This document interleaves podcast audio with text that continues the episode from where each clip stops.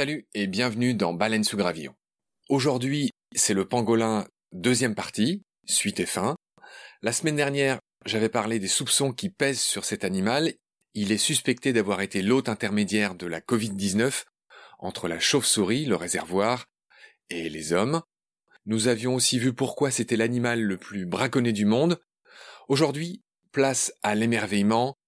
Nous allons tout savoir sur cet animal encore inconnu du grand public début 2020.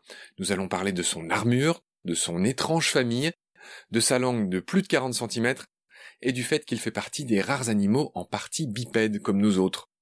Pangolin, la carapace était presque parfaite, suite et fin, c'est tout de suite.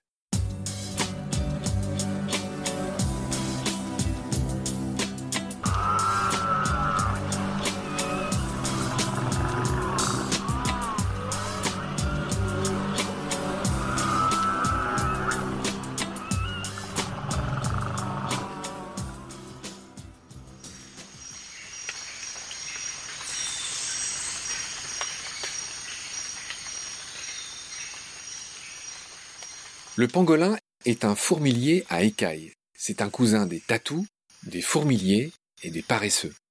Son nom vient du malais panguling qui veut dire enrouleur. Le pangolin se roule en boule comme un hérisson ou un tatou dès qu'il se sent menacé. Il existe des vidéos très impressionnantes de Lyon, par exemple, qui essayent de trouver le défaut de sa cuirasse. On les voit griffer, mordre, taper, mais rien n'y fait, et à la fin, le pangolin finit par s'enfuir tranquillement. Ce mammifère appartient à l'ordre des pholidotes. En grec, ça veut dire écaille piquante. Et à la famille des manidés, un nom de famille étrange établi par le grand naturaliste suédois du XVIIIe, Carl Linné, en référence aux mânes, les esprits des morts chez les Romains. Curieuse origine, liée à l'apparence peu ordinaire de l'animal sans doute. C'est en tout cas le seul mammifère à écailles du monde. Ultra résistante, elle recouvre tout son corps, à l'exception du museau et du ventre. Ses écailles sont bien utiles car il est très lent. Il ne peut généralement pas s'enfuir.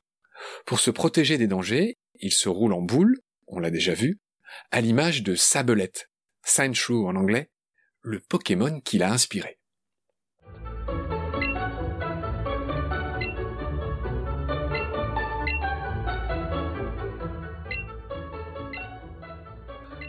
Autre caractéristique rarissime, il est bipède.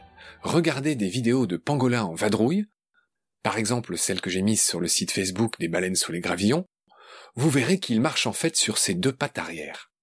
Avec sa longue queue, on dirait un petit dinosaure bipède et pâteau. Le pangolin mesure un mètre, sa femelle s'appelle la pangoline, elle ne donne le jour qu'à un seul petit à la fois qui s'appelle Toto. Le pangolin ressemble à un artichaut à l'envers prolongé d'une queue à la vue de laquelle on se prend à penser que le ridicule ne tue plus. Merci Pierre Desproges, visionnaire comme d'habitude. Il décrivait ainsi le pangolin en 1985. Le pangolin vit dans les savanes et les forêts d'Afrique et d'Asie du Sud-Est. Sur les huit espèces qui existent dans le monde, quatre vivent en Afrique et quatre en Asie. Certains sont terrestres et d'autres vivent dans les arbres.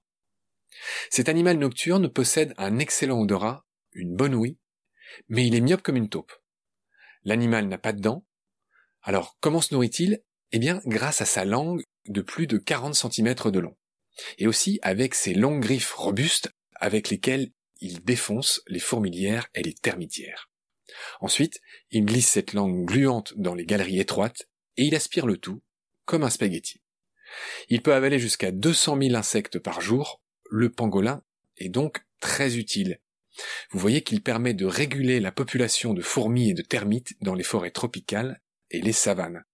Là où il disparaît, on l'a vu, les insectes ravagent les plantes.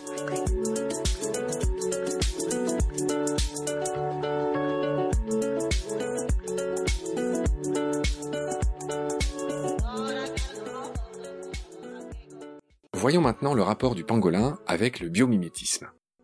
Il s'agit de sa carapace.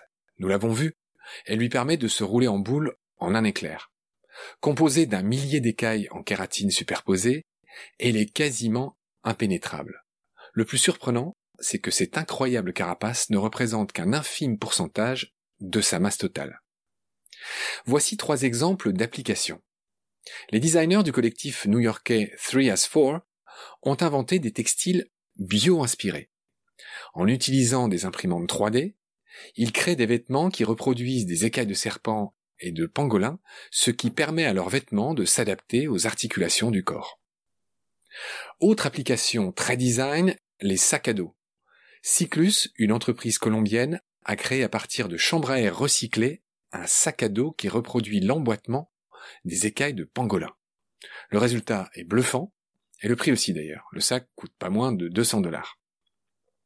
Pour finir, et c'est sans doute le plus prometteur, le plus intéressant, il y a les applications en architecture.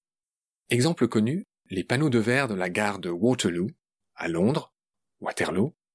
Ils sont mobiles de manière à absorber les surpressions d'air provoquées par l'arrivée des trains. Je vous renvoie d'ailleurs à ce sujet sur mon deuxième podcast consacré au martin pêcheur et au nez du TGV japonais.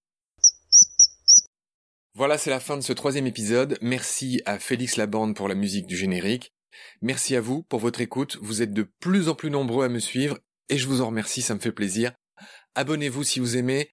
N'hésitez pas à m'envoyer vos commentaires et à mettre des étoiles. Partagez ce podcast surtout. C'est comme ça que je pourrai continuer à vous faire découvrir chaque semaine de nouvelles baleines sous de nouveaux gravillons. Merci. Au revoir.